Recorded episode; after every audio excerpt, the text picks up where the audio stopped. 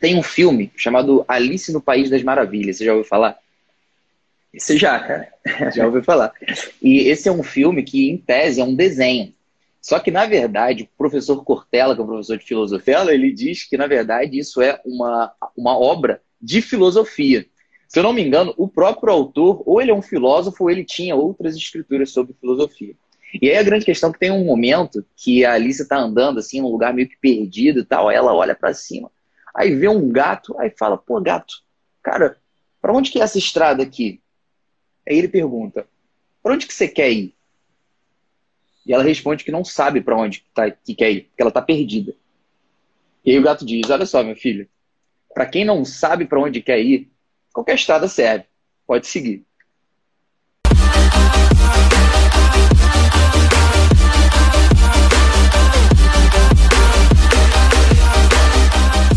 Está começando mais um podcast do Internato Residência Médica. Podcast que te ensina todas as estratégias para você interno e você médico generalista conquistar aquela tão sonhada vaga na residência médica. Meu nome é Felipe Barreto. Meu nome é Eduardo. E o tema de hoje é como escolher a especialidade médica. Mas para falar a verdade, a primeira pergunta é o contrário. Edu, como que a gente não deve escolher a especialidade?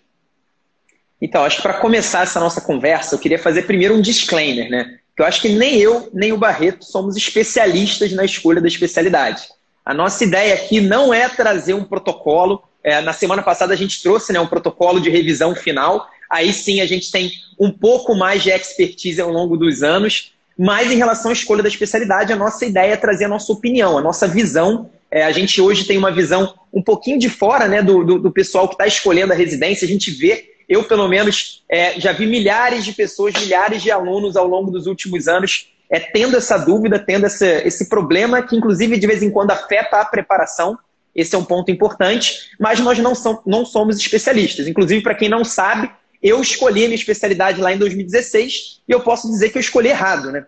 Eu escolhi anestesiologia em 2016, acabei não seguindo. É, eu nem comecei, na verdade, a fazer a residência, apesar de eu ter passado para todos os lugares que eu entrei e hoje eu tenho uma clareza de enxergar que se eu tivesse seguido anestésio, é, provavelmente eu estaria no lugar errado. Vai ser até interessante, é, a gente vai falar sobre alguns critérios da escolha da especialidade e eu vou dizer exatamente em qual dos critérios eu errei na minha avaliação é, e por isso provavelmente eu teria escolhido a especialidade errada, apesar de eu sempre ter gostado do assunto de anestesiologia.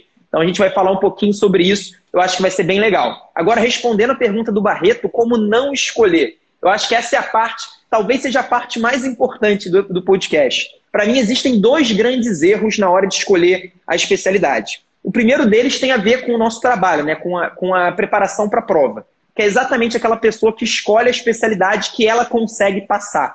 Então, a pessoa que quer dermatologia, mas acha dermatologia muito difícil e acaba entrando numa outra especialidade só por causa da prova de residência. Para mim, esse é o pior motivo de todos para qualquer pessoa escolher uma especialidade, porque na verdade ela não está escolhendo, né? Ela está sendo escolhida pela especialidade e a chance de ao longo dos anos, e a gente sabe que a residência é um momento de muita dificuldade, então é um momento de muita pressão, uma carga horária muito grande. Se você optou por uma especialidade, na verdade, se você foi escolhido por uma especialidade, se você não pôde escolher, a chance de você se arrepender no meio desse, dessa dificuldade da residência é muito grande. Além disso, depois que você se forma na residência, tem gente que acha que fica tudo às mil maravilhas, né?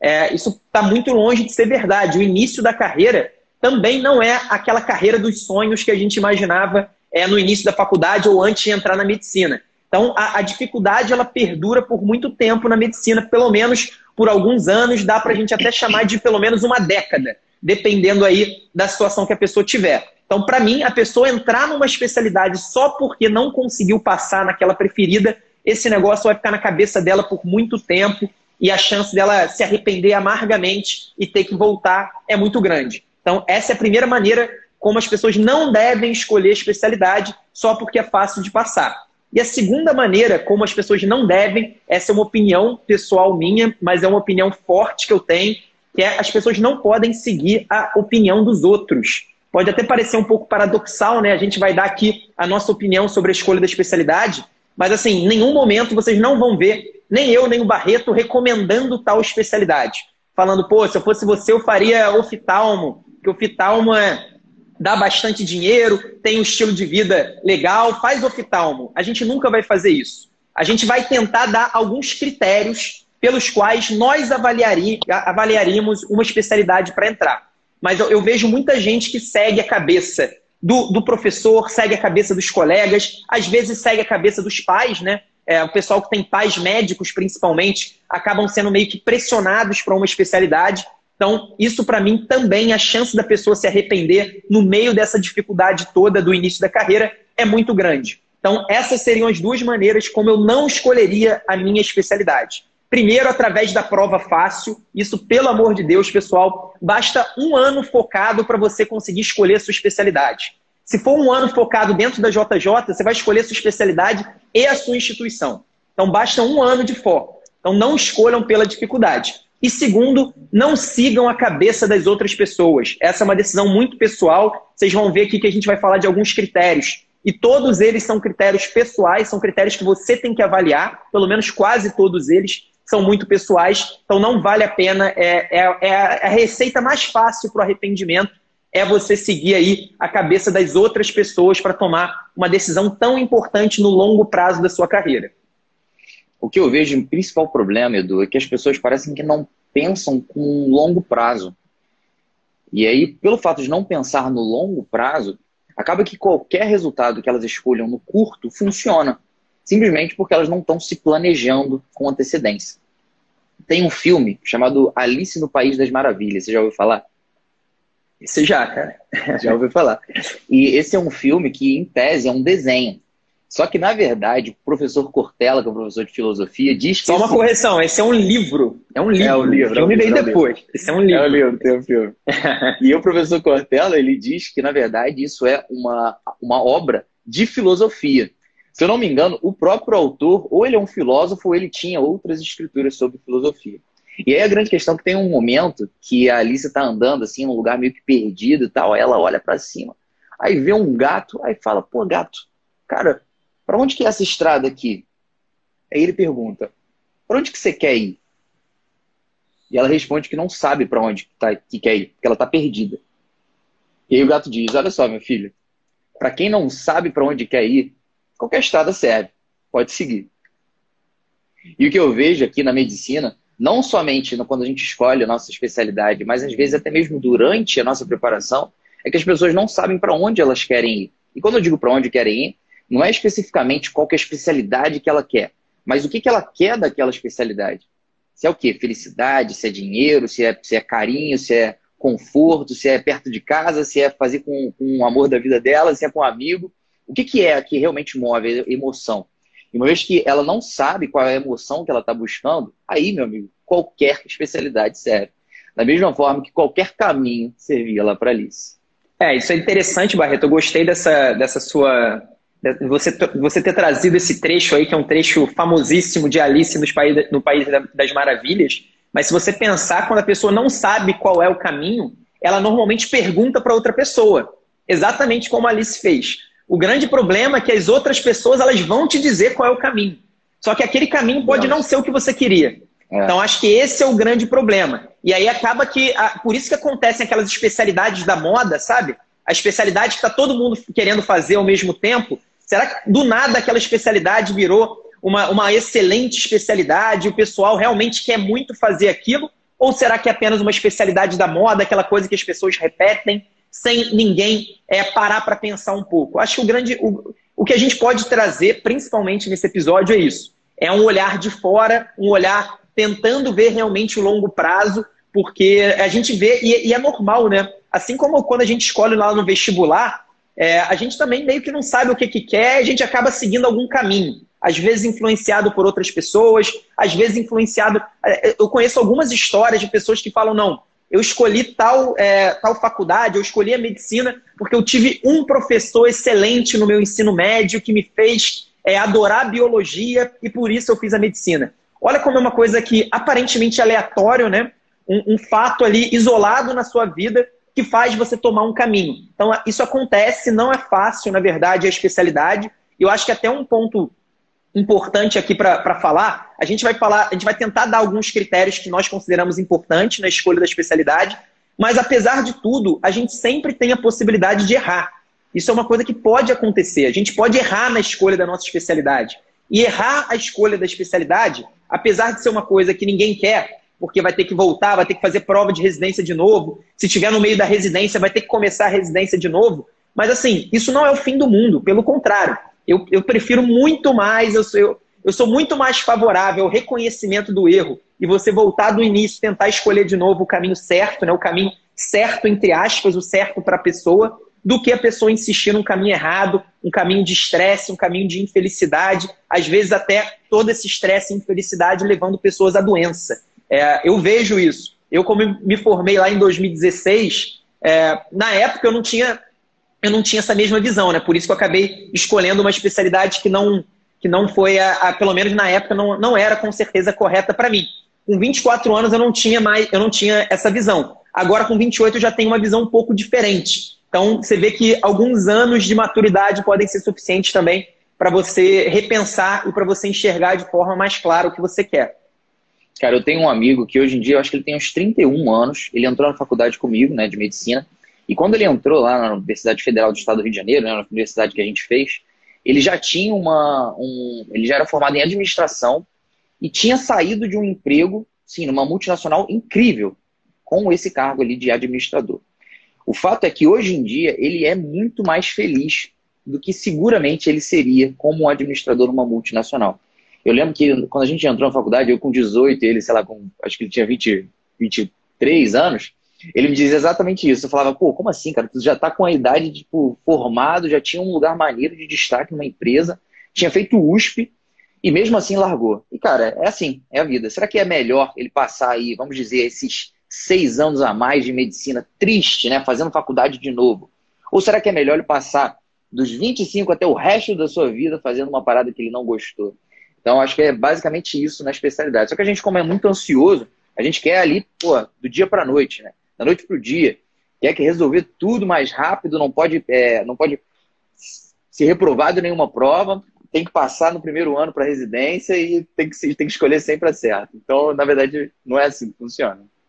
Com certeza, exatamente. Mas vamos lá, vamos começar com o nosso primeiro critério, Du. Qual que você acha que é o primeiro critério para a gente utilizar para escolher a nossa especialidade? Então, Barreto, eu acho que o primeiro critério, sem dúvida nenhuma, esse critério é quase como uma premissa, né? É aquilo que se você não tiver com a especialidade, você não tem a menor chance de escolher. Infelizmente, algumas pessoas, mesmo sendo um critério que aparentemente é óbvio, eu vejo algumas pessoas que não seguem esse primeiro critério. Eu consigo enxergar claramente alguns dos meus colegas que acabaram deixando esse primeiro critério de lado e usando só os outros dois, principalmente o terceiro que eu vou falar. E esse primeiro critério é exatamente a afinidade com a especialidade. Você precisa gostar da especialidade, você precisa se imaginar nela. Então, pô, se você quer fazer cirurgia, você precisa gostar de cirurgia, você precisa é, frequentar o centro cirúrgico lá do seu internato, da sua faculdade, e gostar daquilo, e sentir vontade de estar no centro cirúrgico. Então, a afinidade com a especialidade é a primeira coisa, para mim é o critério mais importante de todos, sem dúvida nenhuma. Se tem alguém aí pensando escolher uma especialidade que não tem afinidade, ou a pessoa está na dúvida, pô, será que eu gosto disso? Ou será que eu não gosto? Cara, provavelmente você está escolhendo errado. Vou falar, é a minha opinião, eu não vou, vou ficar voltando o tempo todo no disclaimer, mas o tempo todo aqui é a minha opinião. Não é verdade absoluta, mas a minha opinião é que a afinidade com a especialidade, você gostar e você se imaginar fazendo aquilo. Claro que é, às vezes você fala assim, Eduardo, eu tenho que me imaginar fazendo isso a vida inteira, que sei lá, eu adoro cirurgia, mas eu não sei se com 60 anos eu vou querer ser cirurgião. Eu acho que não, mas pelo menos você tem que se imaginar por 20 anos fazendo cirurgia. Você, quer, você vai querer continuar a cirurgia? Ou se você já está pensando na subespecialidade, é, você precisa realmente querer e ter uma grande afinidade. Para mim, esse é o critério fundamental, é o critério sem o qual você não pode escolher uma especialidade de jeito nenhum. Se você escolher, a chance de você se arrepender é praticamente 100%. Pode até ser que você se arrependa e não tenha coragem de largar. Isso acontece. Quem nunca viu aí uma, um profissional frustrado, normalmente um péssimo médico, né? Esses profissionais,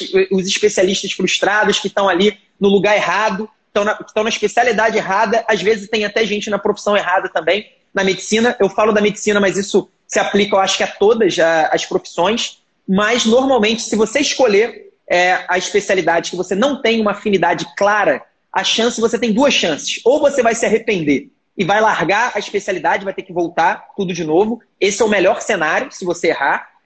E a segunda chance é o pior de todos, é o que o Barreto falou. Você vai passar décadas da sua vida é, vivendo ali uma vida que você não queria viver. Então, acho que o, o, esse é o primeiro critério, é o critério fundamental. E aí eu queria devolver a pergunta, Barreto. Qual para você seria o primeiro critério, o critério fundamental? Concorda comigo? O que, que você tem a acrescentar aí? Que eu, eu acho que esse episódio vai ser muito mais uma conversa do que uma, do que uma entrevista. Olha, eu acho que a afinidade é um critério muito importante, que, como você disse, é um pré-requisito. Mas eu tenho uma visão um pouquinho diferente do que você disse. Uma das, das, das opiniões que você deu aqui é que as pessoas acabam não utilizando esse critério da afinidade e fazem especialidades que elas não gostam. Mas eu não acho que elas saibam, que elas tenham noção de que elas escolhem uma especialidade que elas não gostam. Para mim, é muito mais comum, apesar de ser possível o contrário, é muito mais comum que elas nem reparem, que elas não saibam, que elas não estejam atentas o suficiente para saber o que, que elas realmente gostam. Vou pegar um exemplo prático do dia a dia. Há pouco tempo aqui atrás, tinha uma, tinha uma pessoa aqui em casa, e aí ela falou: Barreto, você está sentindo o cheiro de gás? Aquele momento, quando ela falou, eu parei para prestar atenção, e aí eu comecei a realmente sentir esse cheiro de gás. Eu não tinha sentido, mas uma vez que ela aumentou a minha atenção para aquele fato, eu consegui prestar atenção e reconhecê-lo. Ou seja, tem duas formas de você reconhecer alguma emoção, algum sentimento, alguma percepção externa. Ou você aumenta a sua experiência, nesse caso seria aumentar o cheiro de gás, aumentar o vazamento de gás, ou você aumenta a sua atenção, com alguém te avisando, ou você mesmo pensando, cara, tem algum cheiro de gás aqui do lado? Como é que a gente passa isso para esse conceito da afinidade? É justamente essa pessoa não somente aumentar a sua experiência, né, como você falou aí, pô, indo lá no, no centro cirúrgico, ou indo no ambulatório de clínica médica, ou participando de round numa enfermaria, e tendo realmente essa experiência. Mas não só isso, indo para lá com o objetivo de avaliar os seus sentimentos, uma vez que ela está submetida a essa experiência. Então não é simplesmente ir na enfermaria e passar o round é, na enfermaria, enquanto está passando o round, ela pensando, cara, tô gostando de discutir isso? Ou eu pensando que é melhor se eu estivesse em casa? Tô achando maneira essa discussão aqui de pormenores da semiologia dentro do round? Ou, na verdade, eu gosto mais é de uma parada mais prática, parecido com uma medicina intensiva?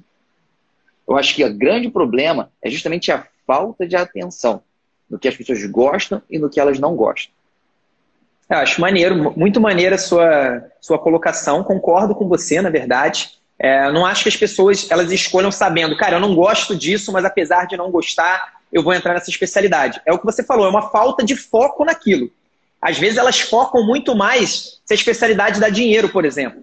Isso aí, todo mundo que quer fazer determinada especialidade já procurou saber de alguma forma, seja no Google, seja perguntando para alguém, seja perguntando, sei lá, para um especialista mesmo. A pessoa já procurou saber, pô, essa especialidade dá dinheiro, quanto que dá o plantão dessa especialidade, o que, que dá para fazer. E às vezes a pessoa não olha para esse lado, que é o lado mais importante de todos. Então concordo com você. Tomara até que, que o, o fato da gente ter colocado esse critério em primeiro lugar, e nisso com certeza a gente concordou, faça com que as pessoas tenham essa atenção. Olhar para aquilo, porque quando a gente não quer olhar para algo, aquilo passa batido.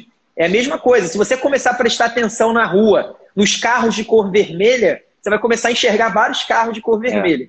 Se você não olhar, você nem sabe se está passando carro de cor vermelha ou não. É, quem, é então, quem acho que acha. É o quem procura Exatamente. Acha.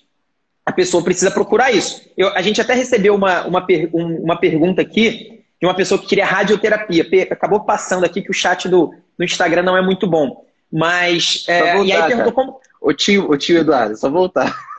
Não, mas meu celular aqui, como, cara. Como posso. Ó, eu lembro pra você. Como posso ter contato com radioterapia na faculdade? Ou gestão em saúde? Cara, então, acho que você tem que procurar especialistas da área, cara. É, é a primeira coisa. O primeiro passo é procurar referências. Você tendo referências, primeiro você vai conseguir ver que às vezes você tem uma. Imagina uma grande referência em radioterapia normalmente são pessoas que você pode acessar, pelo menos se for é, do seu hospital ou de algum grande hospital, normalmente as pessoas elas vão se abrir a isso. E você tendo essa referência, além de você poder entrar no serviço ali temporariamente para entender melhor e para olhar com essa visão da afinidade, você também vai começar a perceber: será que eu quero ter a vida desse cara? Que se esse cara é referência, daqui a 20 anos você pode estar que nem ele. E aí você pode, você pode começar a refletir: será que eu quero ter a vida dessa pessoa daqui a 20 anos? Existe alguma referência que realmente me inspire na área? Isso é uma coisa interessante também para a gente ver. Porque às vezes a gente está ali naquele caminho, e isso é muito comum no mundo corporativo, né? O Barreto falou de um colega dele, eu já vi pessoas falando isso também. Eu larguei a minha carreira corporativa porque eu olhava para o meu chefe, que era o cargo máximo que eu podia chegar daqui a 10 anos, e eu achava a vida dele horrível. Eu não queria ter a vida dele. Aí o cara falou, cara, o que eu estou fazendo aqui? Vou largar então. Então, normalmente as pessoas largam o emprego por causa disso também. É uma, é uma boa justificativa para largar. Então, eu buscaria referências, eu começaria, eu pediria para entrar. Se você buscar é, três radioterapeutas que sejam referência em algum nível na sua cidade, no seu estado, com certeza algum deles, pelo menos, vai te abrir as portas, vai fazer você conhecer. Como tem pouca gente querendo radioterapia também, comparada às outras especialidades, normalmente rola uma afinidade, rola ali aquela reciprocidade. Então, provavelmente você consegue entrar tanto em radioterapia quanto gestão hospitalar. Você tem que buscar as referências e eu acho que isso vai te ajudar em duas coisas: a ver melhor o dia a dia da especialidade, a dinâmica do trabalho e também é, prestar atenção para ver se a vida daqueles, daquela pessoa é a vida que você quer ter ou pelo menos algo parecido com o que você quer no futuro. Quando você fala sobre isso de a vida das pessoas é mais ou menos como você imagina a sua no futuro, você se refere basicamente ao estilo de vida? Se, assim, se dá plantão ou se é ambulatório? Se trabalha final de semana, se não trabalha? Se trabalha com paciente ou não? Como é que é isso? É, eu acho que todos os aspectos. Esse é o aspecto, inclusive esse é o segundo critério, já, já, já vou até emendar no nosso segundo critério. Para mim, o segundo critério é o estilo de vida. É, o estilo de vida tem uma pegadinha, porque é, pessoas da mesma especialidade podem ter estilos de vida completamente diferentes. Eu posso encontrar um cardiologista, por exemplo, que dá plantão praticamente todos os dias, tem uma vida extremamente corrida, uma vida estressante para a maioria das pessoas. Às vezes o cara gosta, às vezes ele não gosta. Tem gente que gosta de dar muito plantão, é isso total. Eu sei que tem gente que gosta muito. E, por outro lado, eu posso encontrar um cara da mesma especialidade, um cardiologista, que tem um ambulatório, ele só atende é, paciente particular, ou pelo menos na maior parte dos dias da semana dele, ele atende apenas pacientes particulares. Então, o estilo de vida ele pode mudar um pouco. Mas até retomando a minha história lá em 2016, eu acho que esse foi o grande ponto aí que, que eu não olhei na hora da escolha de anestésio. Porque anestésio era uma especialidade que eu gostava, eu tinha afinidade pelo assunto, mas eu não tinha uma afinidade pelo estilo de vida. E essa é uma coisa que, que acabou me fugindo um ponto cego mesmo no meu processo de escolha. É, provavelmente o anestesista, é claro que existem exceções, mas a grande maioria dos anestesistas vai trabalhar o tempo todo em hospital, em centro cirúrgico, tendo horários muito bem, assim, horários meio malucos, meio desorganizados, dependendo do caso, e tendo ali uma rotina é, muito parecida, muito parecida entre eles. Se você conversar com os anestesistas, a maioria deles tem uma rotina muito parecida de hospital, centro cirúrgico o tempo todo. Esse tipo de estilo de vida não se encaixa bem com o que eu quero fazer para o longo prazo. Hoje eu tenho muita clareza disso. Na época, muito pelo que o Barreto falou, é, exatamente, eu não estava prestando atenção nisso.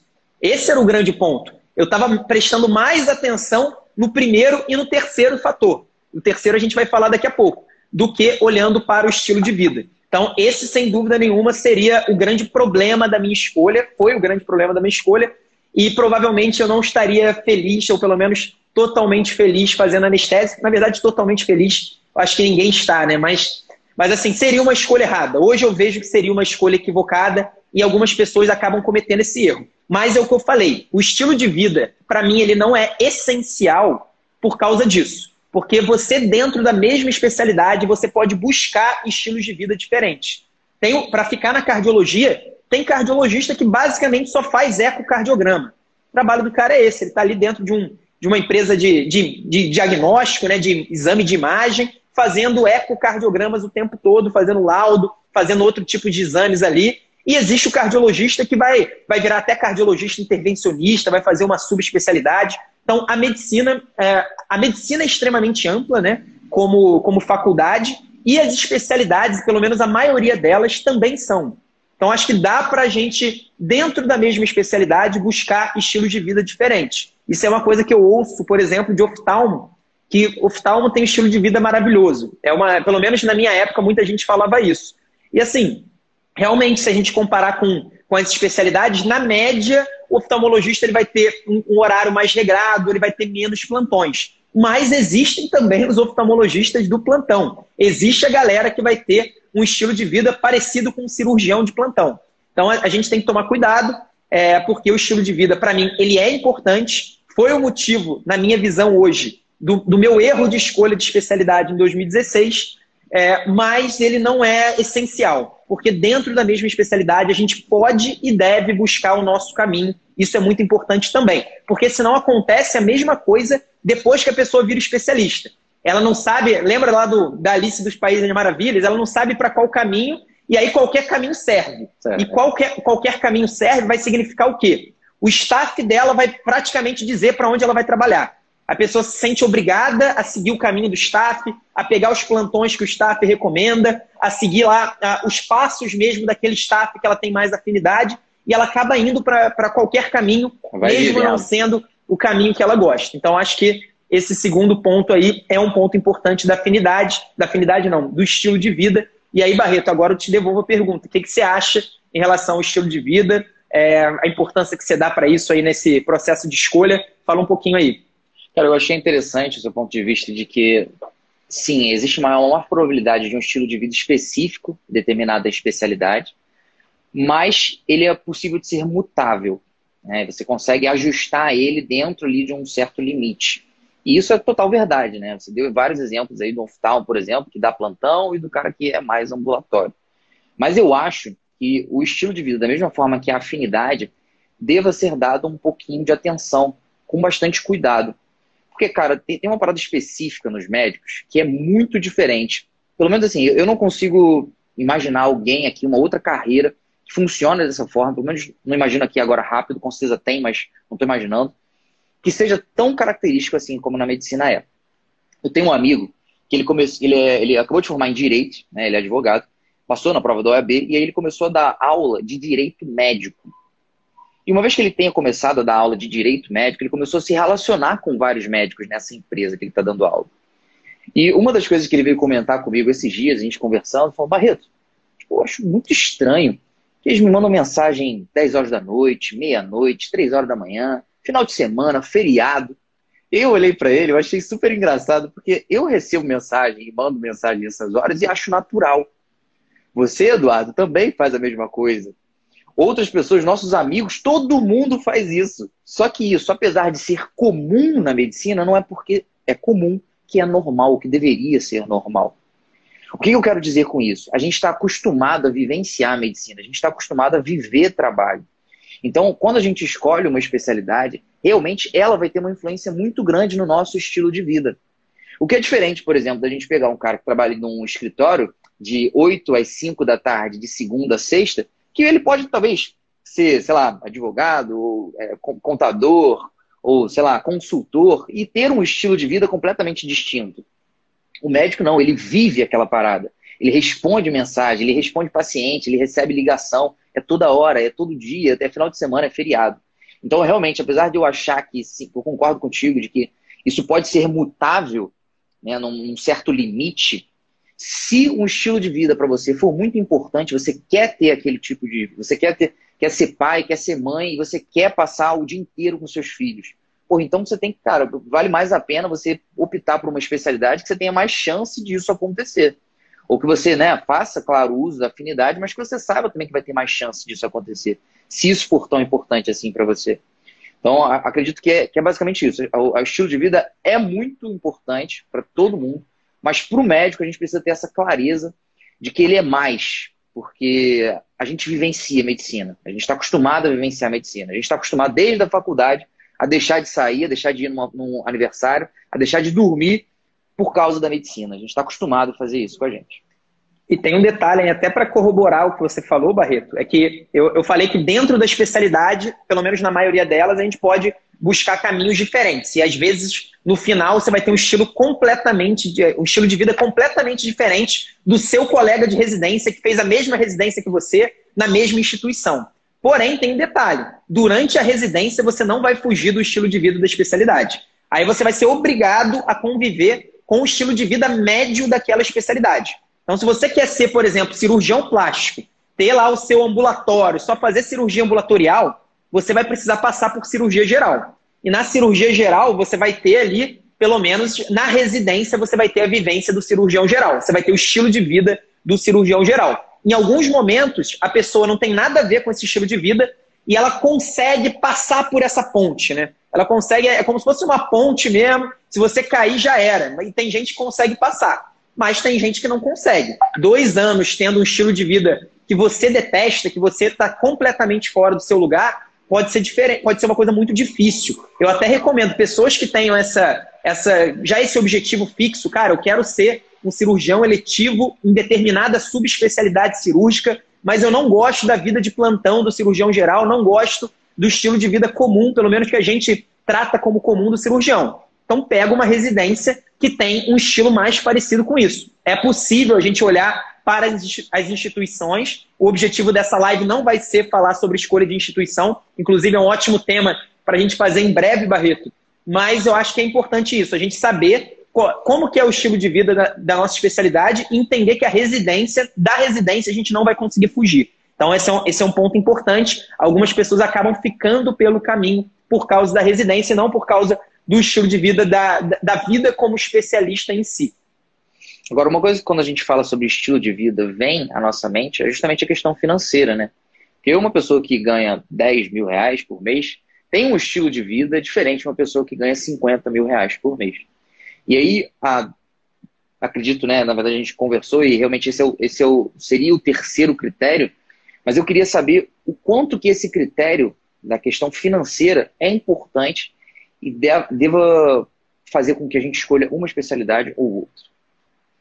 Então, Barreto, cara, a primeira coisa, a gente não deixou esse critério financeiro em terceiro por conta de uma questão puritana do médico sacerdote que não tem que ganhar dinheiro e que o dinheiro é a última coisa que importa. Eu acho que não. Eu acho que o dinheiro é importante, como você falou, é, ele pode te trazer liberdade, ele pode te trazer é, conforto e ele pode realmente melhorar a sua vida como um todo. Então, acho que o critério financeiro sempre vai permear as nossas decisões, seja a decisão da faculdade, né, da, da profissão, seja a decisão da especialidade. O grande ponto para mim é que para um médico, como você falou, ganhar 50, 60, até mais, né? Tem médicos que ganham muita grana mensalmente, ele precisa estar muito bem encaixado nos dois primeiros critérios.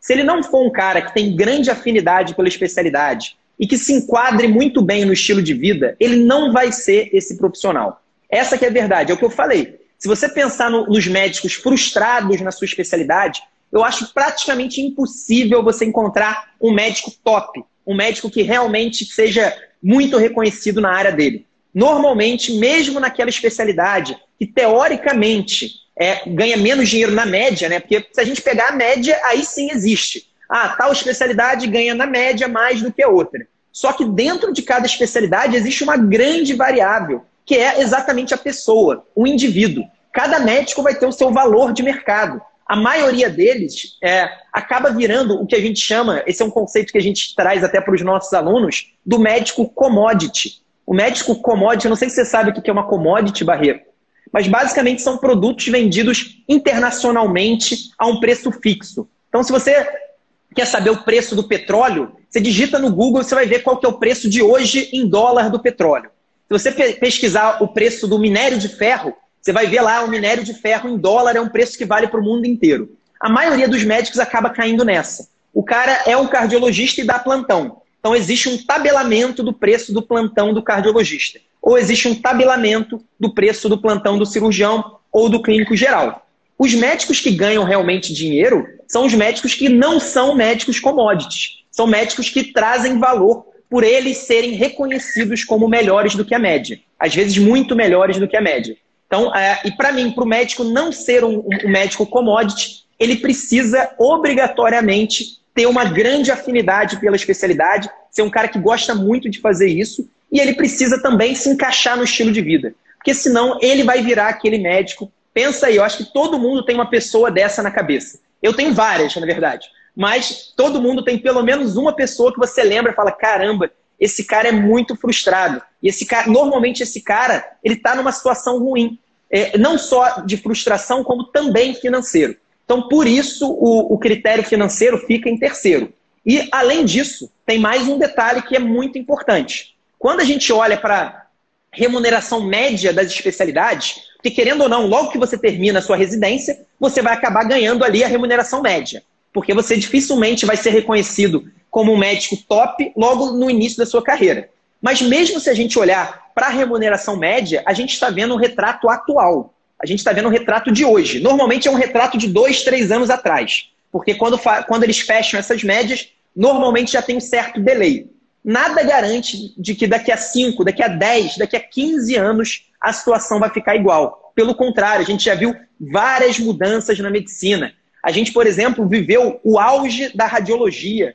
Na década de 80, 90, ser o radiologista era o médico rico, era o médico que ganhava muita grana. Depois, o radiologista começou a ter muita dificuldade, começou a ter o risco de ser substituído pelas máquinas. Será que é possível laudar através de uma máquina? Laudar uma TC, laudar uma ressonância magnética? O que, que vai acontecer com o radiologista? E depois começou a entrar a radiologia intervencionista, abriu-se um novo campo para o radiologista que ninguém estava esperando. Então, assim, existem várias mudanças, existem várias mudanças que vão acontecer. A gente sabe que vão acontecer, a gente só não consegue prever quais vão ser as mudanças. Algumas são um pouco mais óbvias. Então, se a gente pegar, por exemplo, a pirâmide etária da, da sociedade brasileira, para ficar no exemplo brasileiro, a gente sabe que cada vez mais a gente tem mais idosos e menos crianças. A taxa de natalidade diminui, a taxa de mortalidade também diminui, pelo menos é, as pessoas têm uma expectativa de vida maior. Qual que é a consequência disso?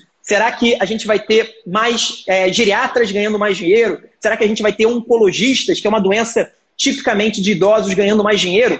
Por outro lado, e os pediatras e o, os obstetras? Mas existem outro, outros fatores no meio. Então, teoricamente, a obstetrícia, por exemplo, seria prejudicada por uma queda da, da taxa de natalidade mas ao mesmo tempo as mães querem ter filhos cada vez mais tarde.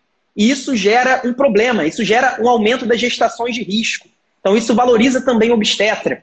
Isso também abre todo um mercado é, de, de infertilidade, que é um mercado que, inclusive, gira muito dinheiro atualmente. Então, se a gente for ficar pensando nisso, a gente fica maluco, a gente não consegue realmente entender o que, que vai acontecer. Então, eu acho que, além de os dois grandes problemas de você olhar excessivamente para a questão financeira. O primeiro que eu falei é que, para mim, o médico só vai se destacar como um profissional acima da média se ele tiver uma grande afinidade pela especialidade e se ele também se adequar ao estilo de vida. Senão ele vai ser um cara infeliz, frustrado e provavelmente não vai ter sucesso nem financeiro na especialidade. E o segundo problema é que, ao olhar para as remunerações médias das especialidades, a gente está olhando para um retrato atual ou um retrato com um delay de uns dois, três anos. E nada garante que daqui a 5, daqui a 10, daqui a 15 anos isso vai se manter. Pelo contrário, na verdade, eu garanto que isso vai mudar. Eu só não sei para onde que vai mudar, mas eu tenho certeza absoluta que vai mudar. Cara, a minha visão sobre o assunto, ela é, ela é, é muito similar com o que a gente faz aqui na JJ com metodologia científica. Vamos dizer que a gente quer passar numa prova para residência médica e quer escolher a nossa residência. Não somente a especialidade, mas a instituição também. USP e uma, sei lá, anestesiologia. Se eu quiser chegar nesse resultado, eu tenho algumas possibilidades para isso. O que, que você acharia, Eduardo, se eu opto por ler um monte de roteiro de estudos com o objetivo de lá na frente eu acertar um monte de questões? É efetivo? Se você fizer só isso, com certeza não. Se eu fizer só isso, com certeza não. Não porque não funciona. Até funciona. Só que eu vou ter que ler muito, mas muito mesmo. Eu vou ter que gastar muito mais tempo do que eu gastaria se eu fosse utilizasse uma estratégia mais efetiva do que essa. Como a gente sabe aqui, o estudo ativo, efeito teste, flashcard, revisão repetida espaçada. Para mim, fazer medicina por dinheiro é como se a gente estivesse estudando para residência com roteiros de estudos. Porque pode até ser que a medicina dê dinheiro, e eu acho que dá. Se a gente for comparar com o geral, dá muito dinheiro e deixa todo mundo muito confortável. Só que quando você faz medicina e você quer ganhar mais dinheiro, você quer, você opta por, pela questão financeira ser uma das coisas mais importantes, você não se imagina ganhando 10 mil reais. Você se imagina ganhando 25, 30. E para que você consiga alcançar esses 25, 30 na medicina, meu amigo, você tem que ralar. Você tem que ralar muito. Porque na maioria das vezes você é um assalariado e vende o seu tempo de trabalho. E uma vez que você faça isso, isso quer dizer que você tem 24 vezes 7 horas no máximo na sua semana. Ou seja, você tem um limite. Se você não for um cirurgião muito, é, com muita experiência, com muita notoriedade, você não vai conseguir aumentar muito a, seu, o seu, a sua remuneração por hora. E isso faz com que as pessoas passem por uma situação difícil, porque elas acabam trabalhando mais e mais e mais para tentar aumentar essa remuneração. O que eu acabo vendo no dia a dia é isso. É claro que existem médicos que conseguem aumentar a remuneração por hora, mas a grande maioria não consegue e acaba trabalhando mais horas. E eu digo isso por causa do, de, um, de uma pesquisa que saiu na Medscape, chamada Remuneração e Satisfação dos Médicos Brasileiros de dois, 2019. Nessa pesquisa, tem algumas informações que são interessantes. A primeira delas, especialistas ganham 230 mil reais por ano, em média, enquanto generalistas ganham 175. Ou seja, o cara que é especialista ganha mais. Só que, quando eles foram perguntados se eles escolheriam a mesma especialidade, 30% deles disseram que não. Inclusive, 24% dessas pessoas responderam que não escolheriam medicina como própria carreira. Ou seja, várias pessoas aqui escolheriam opções e caminhos distintos. Ainda assim, apesar deles ganharem 230 mil reais por ano, 61% disse que não ganham o suficiente, deveriam ganhar mais. Ou seja, ganham muito bem comparado com o resto da nossa população, mas ainda assim gostariam de ganhar mais. E o aspecto mais difícil do trabalho, em primeiro lugar, 36% deles disse que era trabalhar demais. O que eu vejo é que as pessoas trabalham demais como médicos para ganhar mais dinheiro.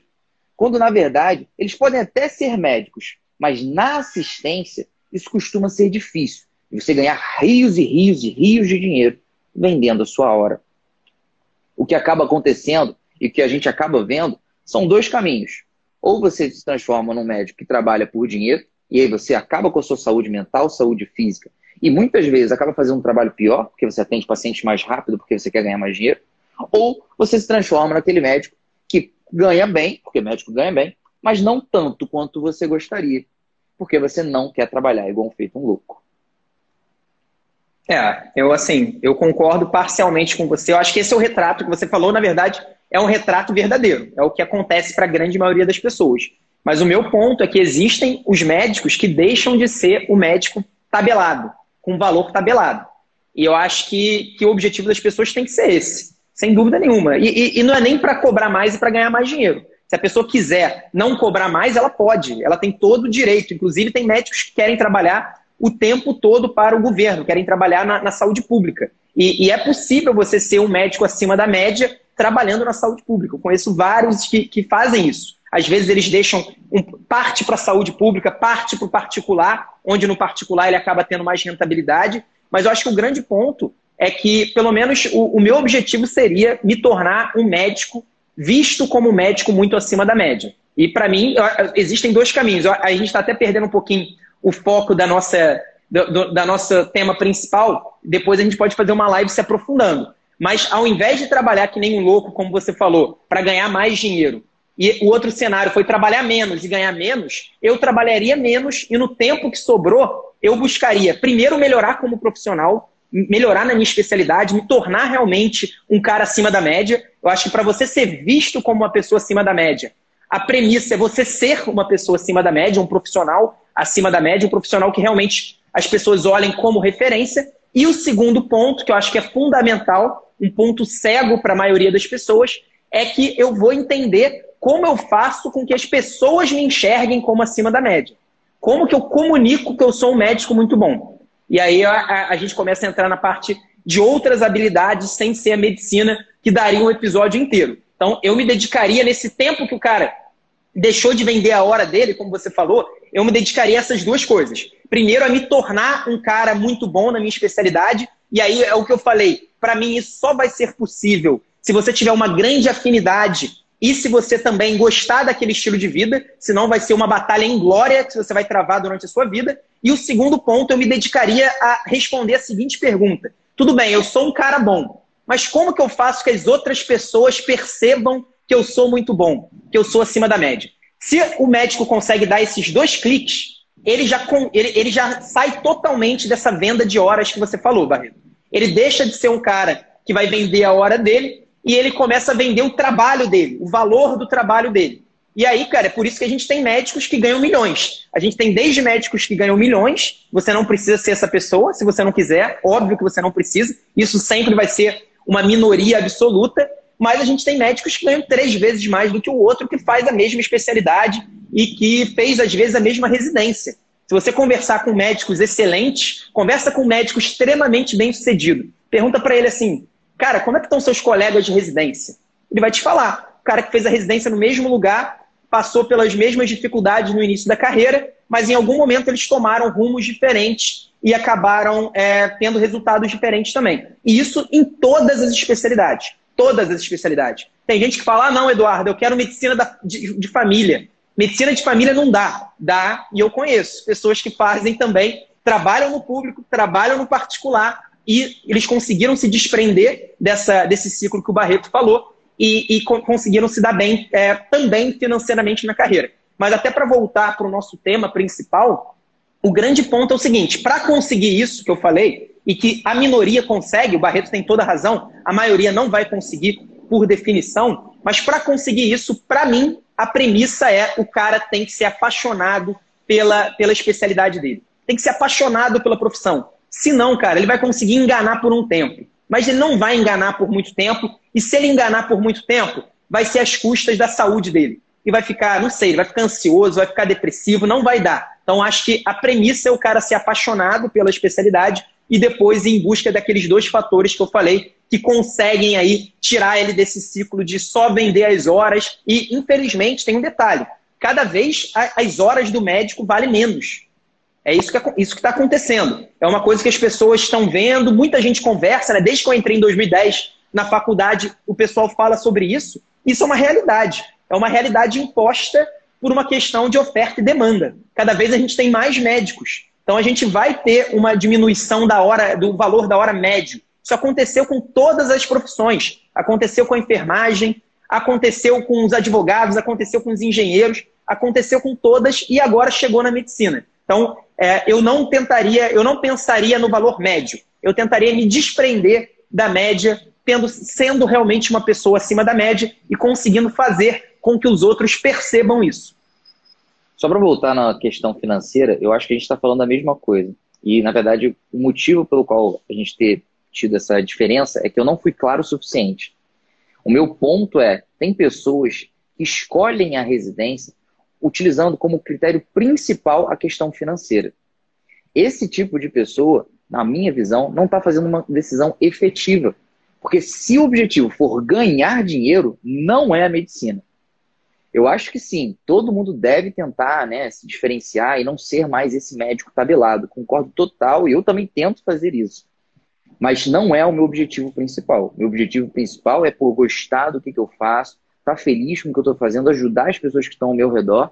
E aí, é claro, paralelamente, eu vou tentando evoluir de vida na questão financeira.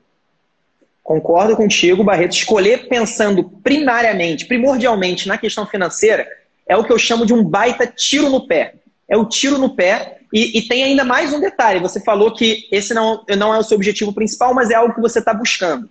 Tem uma coisa que eu vejo as pessoas reclamando, falando, cara, eu estou atendendo ali no SUS ou estou atendendo plano de saúde 15 minutos por, por paciente. Como que eu vou conseguir ser um cara acima da média se o cara ali do consultório particular está atendendo em uma hora e meia aquele paciente? Esse cara do consultório particular, ele pavimentou o caminho dele para conseguir atender com essa qualidade. Tem esse detalhe também.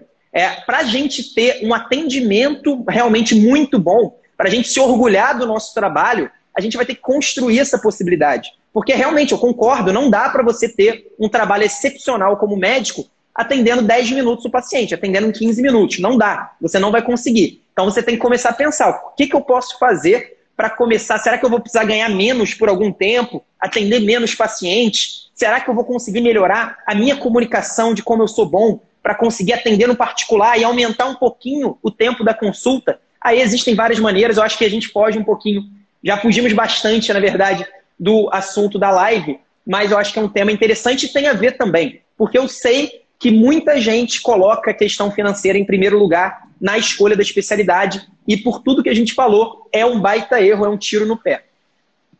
Agora, Edu, para quem está na faculdade ainda, no internato, ou às vezes até antes, tem alguma coisa que possa ser feita durante essa graduação para facilitar esse processo de decisão?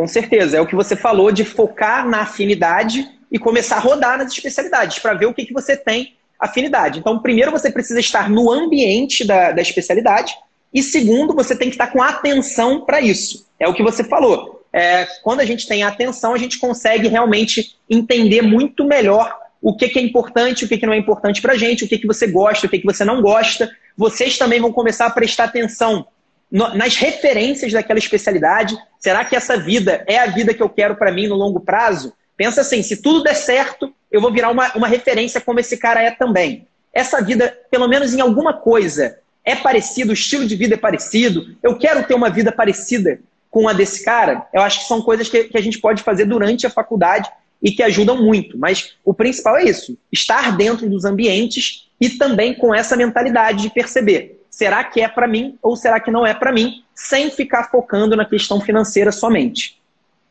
Eu, só para repetir, reforçar esse ponto, cara. Se você toma uma decisão errada no início do processo, é como se você estivesse se planejando e gerando um trabalho gigantesco, uma parada que nem deveria ser feita em primeiro lugar. É como se você subisse um prédio, botasse uma escada, subisse o mais rápido possível, o mais esforço, aí sobe depois de 10 andares, chega lá em cima, olha para o lado e fala, putz, era o prédio errado. Não adianta de nada. Uma vez que a gente não se planeja, a gente se esforça, o esforço se esvai, é à toa. Inclusive, Edu, tem muitas pessoas que fazem isso ao longo da faculdade, vão tentando ver afinidade uma ou outra, mas não conseguem chegar no resultado no final do ano. Não conseguem chegar no resultado no final desses seis anos, quando vão fazer a prova. Se essa pessoa tiver na dúvida, por exemplo, em duas especialidades, sei lá, oftalmo e otorrino, será que vale a pena, quando ela for fazer a prova, colocar na USP oftalmo e na Unifesp otorrino? Essa é uma, essa é uma pergunta difícil de ser respondida, Barreto. Eu acho que depende primordialmente de um fator. Ela está realmente na dúvida entre as duas especialidades ou ela quer realmente oftalmo e colocou outra lá para se ela não passar para oftalmo, ela acaba entrando naquela outra. Eu acho que essa que é a pergunta fundamental. Se ela está tá escolhendo duas especialidades porque uma é mais fácil do que a outra, pra, porque ela não quer estudar de novo para a prova de residência, aí, amigo, não é nem um tiro no pé, é um tiro de canhão no pé. É a, a gente volta lá para o primeiro minuto da live em que eu falei que como não escolher a especialidade. E aí, como não escolher por causa da prova de residência. Esse é o motivo número um que você não pode escolher a sua especialidade, você não pode escolher só porque é fácil. Agora, se de fato a pessoa está muito na dúvida entre duas, ela gosta das duas, tem afinidade das duas e quer escolher as duas, eu não vejo problema. A gente já teve alguns casos assim. Eu lembro, inclusive, da Liliane. A Liliane, que é uma, é uma ex-aluna nossa que a gente citou algumas vezes, que passou para oftalmo na UFMG, eu tenho quase certeza que ela fez para oftalmo no, no PSU de Minas Gerais em algumas outras provas e fez também para anestésio em outras provas. E ela acabou passando em tudo, ou pelo menos praticamente tudo, acho que foram em todas que ela passou mesmo, e ela acabou optando por oftalmo. Nesse caso, eu não vejo problema. O grande problema é quando a pessoa coloca outra só por causa do, da facilidade.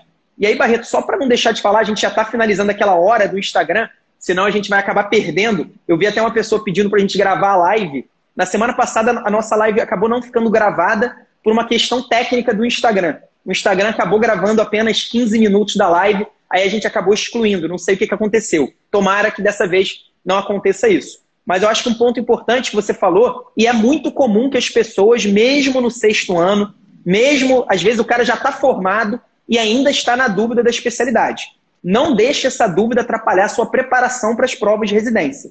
É, independentemente da especialidade, você vai ter que estudar, vai ter que passar na prova. Inclusive, eu recomendo fortemente que você adquira esse hábito de estudar quase todos os dias, de preferência com a JJ, e continue seguindo com esse hábito ao longo da sua carreira.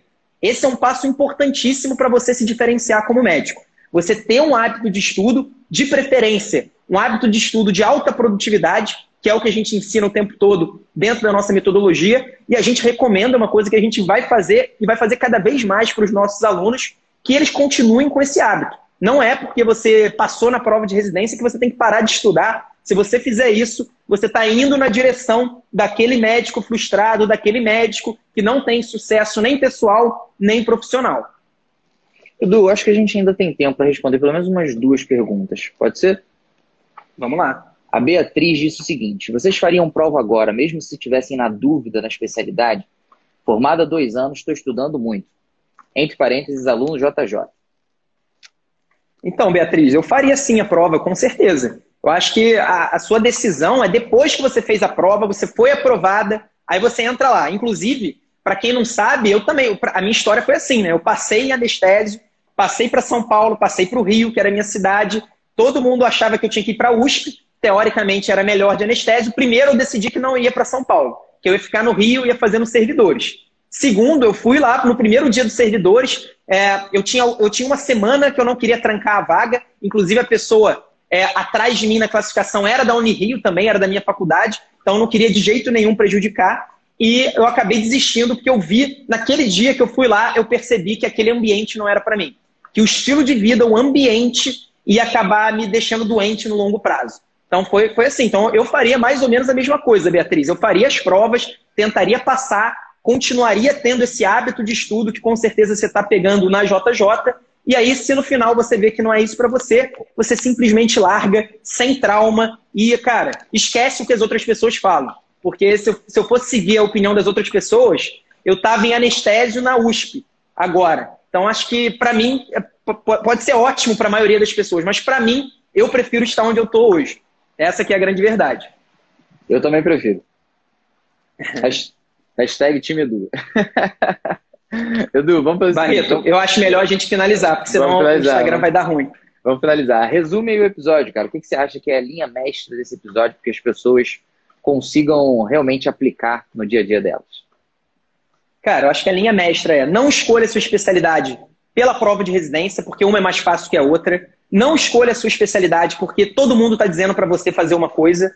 Pensa você, pensa na sua vida, na, na, na, sua afinidade com especialidade, no seu estilo de vida, no que você quer.